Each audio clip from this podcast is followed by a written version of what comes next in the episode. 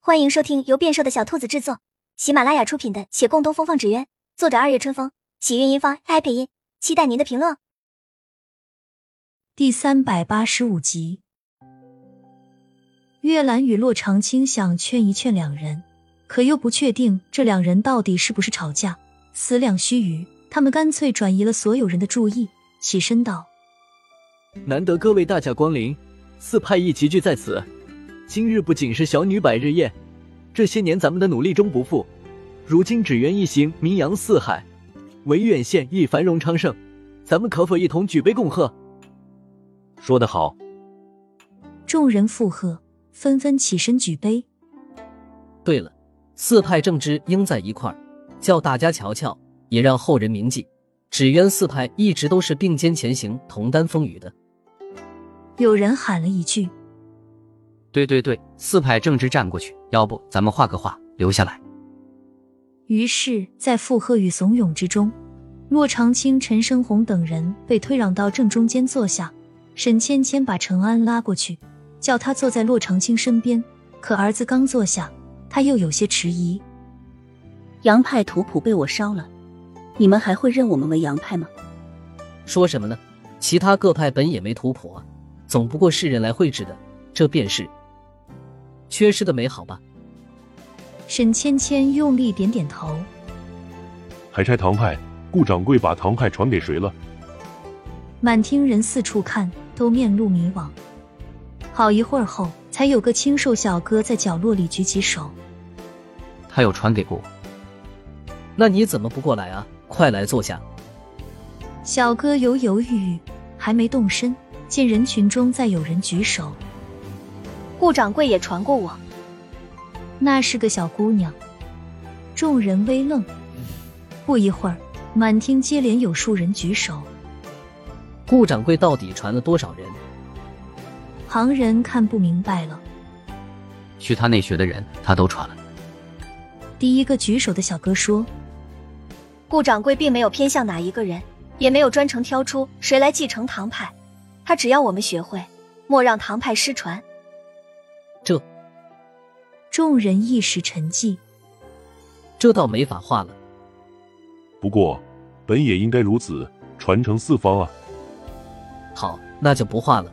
大家都是传人，我们的目的是传下去，也传出去。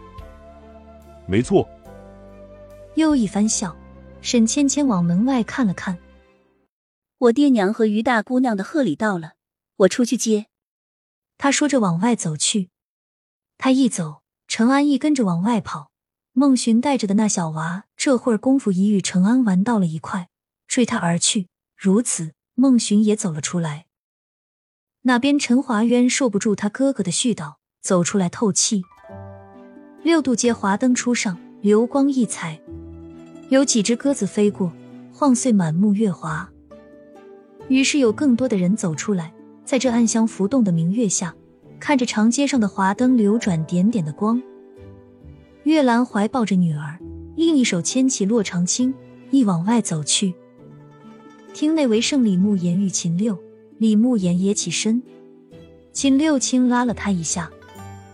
朝廷这个月的布告今日送到了，一直不得空告诉你。他脚步一顿，可有什么要紧的事儿？有，但跟百姓无关。朝廷与藩邦要打了，不过实力悬殊，藩邦绝对是打不赢的。好端端的为何要打？大人，您还记得咱们这边派过去镇守之人被他们抓了吗？当时生死未卜，前不久才得了消息，原来早就死了。皇上愤怒，才做此决定。这事要告知百姓吗？李慕言想了一想，若是这样的事情要百姓担惊受怕。是在朝为官者的失职，不必告诉他们。好。李慕言再往外走去，秦六看着他背影，笑了笑。看那门外长街上已汇聚数个背影，有孩童在身边环绕，有父母与子女笑谈，亦有兄弟还在闹着别扭。家人伫立左右，夫妻携手相拥，当然也难免有人行善影之。这些人在那皎皎明月之下，周身都布满了清辉。秦六想，这情景才该入画。他这些年看了如数悲喜，若他们是画中人，他觉得自己定是那旁观者。他欲往前走，回首看厅内还有一人，是春风顾新来的那个伙计。他走过去问：“大家都在街上，你怎么不去？”王景玉笑了一笑，他想自己本该是局外人，只是无意中被拉入这一段红尘。他不说话，秦六倒无所谓，往外看了看，又道：“你是外地来的吧？你可知这儿为什么叫六渡街？”王景玉摇头。秦六道：“浮生凄苦，一度生而无养，二度老而无依，三度病患难除，四度人死灯灭。”五度怨憎相会，六度爱人两隔。王景玉微微沉思，这些时日，他听了这里许多的往事。有人生下来就成了孤儿，有人至死没有等到儿子回来，有人天生有疾，听说后来已有所好转，却最终仍难逃一死。所憎之人相聚，却也别离；所爱之人别离，却阴阳两隔，再不能相聚。可凄苦为何只有六度？秦六看得出他的疑惑，轻声道：“求不得，渡不得。”他一愣，须臾后无奈一笑。门外亦响起了阵阵笑声，直至月渐西沉，那长街上的华灯也慢慢燃尽了。夜色如梦，掩去了其中人的身影。长夜安好。天明又将是一个艳阳高照的好天气。